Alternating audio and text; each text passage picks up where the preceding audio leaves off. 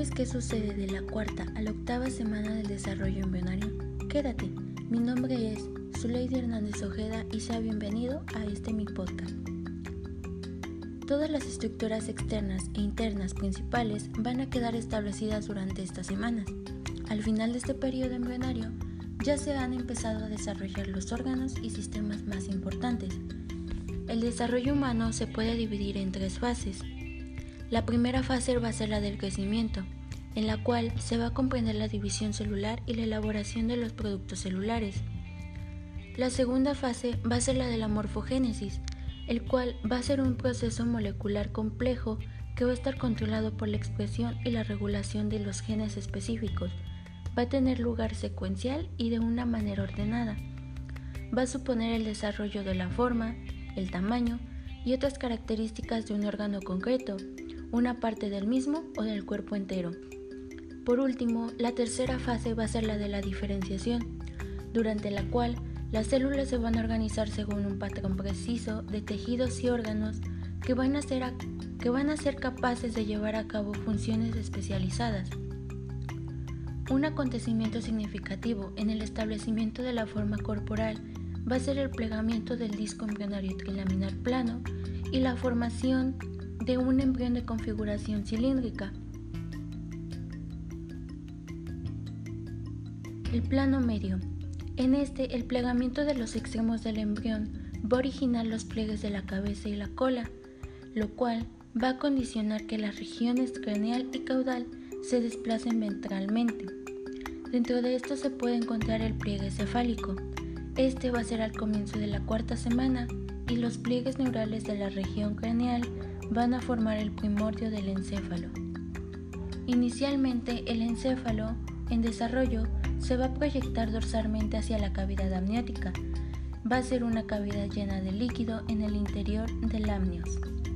Más adelante, el, el prosencéfalo en desarrollo va a crecer cranealmente más allá de la membrana orofaringea y va a sobrepasar el corazón en desarrollo. Al mismo tiempo, el septo transverso, el corazón primitivo, el celoma pericárdico y la membrana orofaringea se van a desplazar hacia la superficie ventral del embrión. Tras el plegamiento de la cabeza, el septo transverso va a quedar situado caudal al corazón, lugar en el que más adelante se va a desarrollar el centro tendinoso del diafragma, la cual va a estar separando las cavidades abdominal y torácica. El plegamiento del extremo caudal del embrión se va a deber principalmente al crecimiento de la parte distal del tubo neural, que va a ser el primordio de la médula espinal. Conforme va a ir creciendo el embrión, la eminencia caudal o la región de la cola se va a proyectar sobre la membrana cloacal, la localización futura del ano. El tallo de conexión va a quedar unido ahora a la superficie ventral del embrión y al alantoides un divertículo de la vesícula umbilical va a quedar incorporada parcialmente en el embrión. En el plano horizontal, el plegamiento de las partes laterales del embrión van a originar los pliegues laterales derecho e izquierdo. El primordio de la pared abdominal ventrolateral se va a plegar hacia el plano medio, de manera que los bordes del disco embrionario se van a ir enrollando ventralmente, dando lugar a un embrión de forma aproximadamente cilíndrica. A medida que se forma el cordón umbilical, a partir del tallo de conexión, la fusión ventral de los pliegues laterales va a reducir la región de la comunicación entre las cavidades celómicas intraembrionaria y extraembrionaria, hasta dejarla estrecha. Las tres capas germinativas que van a ser el ectodermo, el mesodermo y el endodermo se van a formar durante la gastrulación, van a originar el esbozo de los tejidos y los órganos.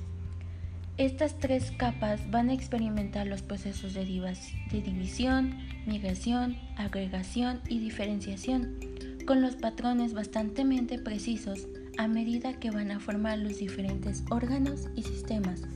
Bueno, ¿qué originan estas capas?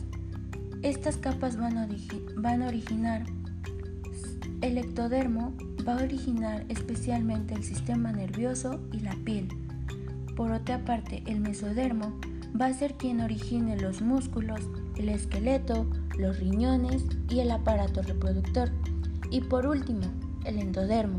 Este va a originar las glándulas endócrinas, los pulmones, el sistema digestivo y el hígado.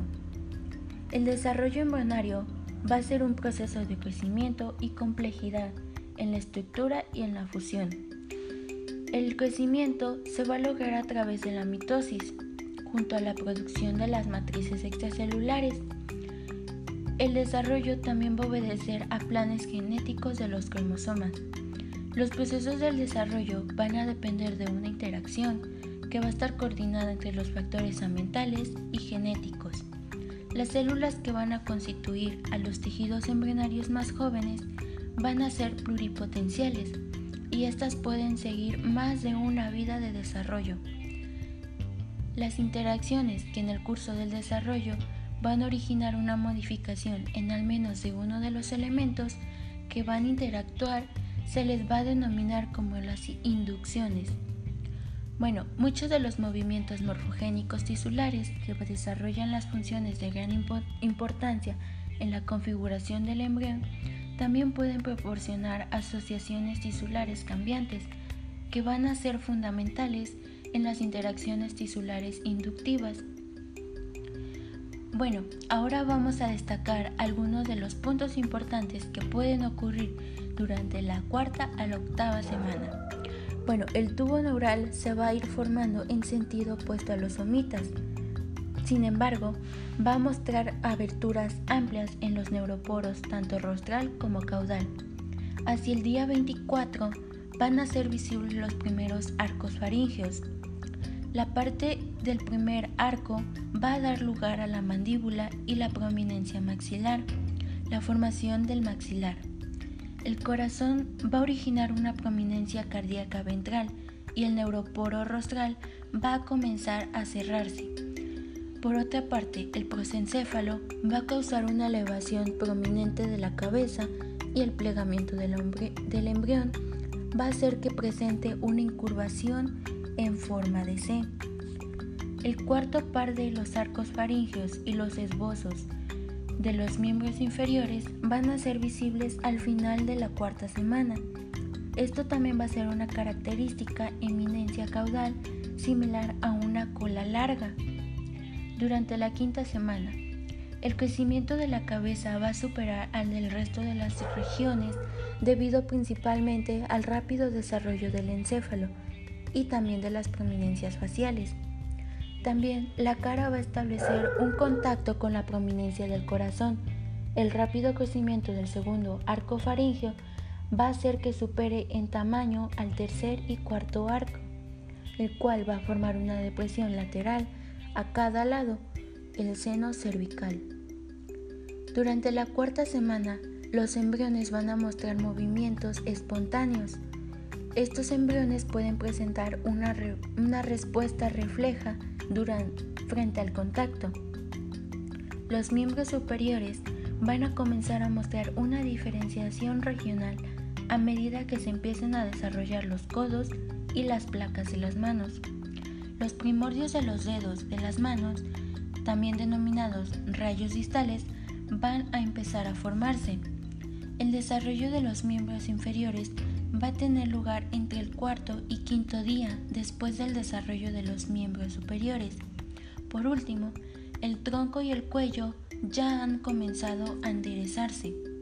Durante la séptima semana, van a aparecer zonas de separación entre los rayos distales de las placas de las manos, las cuales van a definirnos con claridad los dedos de las manos y más adelante también van a definir los de los pies. La comunicación entre el intestino primordial y la vesícula umbilical va a quedar reducida al conducto onfaloentérico. Hacia el final de la séptima semana se va a empezar la iniciación de la osificación de los huesos de los miembros superiores. Vamos a pasar con la octava semana. Al comienzo de la octava semana los dedos de las manos van a estar separados, pero aún van a aparecer unidos visiblemente por las membranas. En esta semana van a ser claramente visibles los espacios de separación entre los rayos distales de los pies La eminencia caudal, aún presente, va a ser muy pequeña y va aparecido el plexo vascular del cuero cabelludo. Hacia el final de esta octava semana van a ser aparentes todas las regiones de los miembros al tiempo que los dedos han experimentado un alargamiento y están completamente separados. La estimación de la edad de los embriones procedentes se puede determinar a partir de sus características externas y la medida de su longitud. Es posible establecer razonablemente la edad de los embriones a partir de la fecha de la última regla, del momento estimado de la fecundación, de las mediciones ecográficas del saco coriónico y también del embrión, y del examen de las características externas que se le ceda al embrión. Muchas gracias por escucharnos. Este ha sido el podcast más fácil de embriología.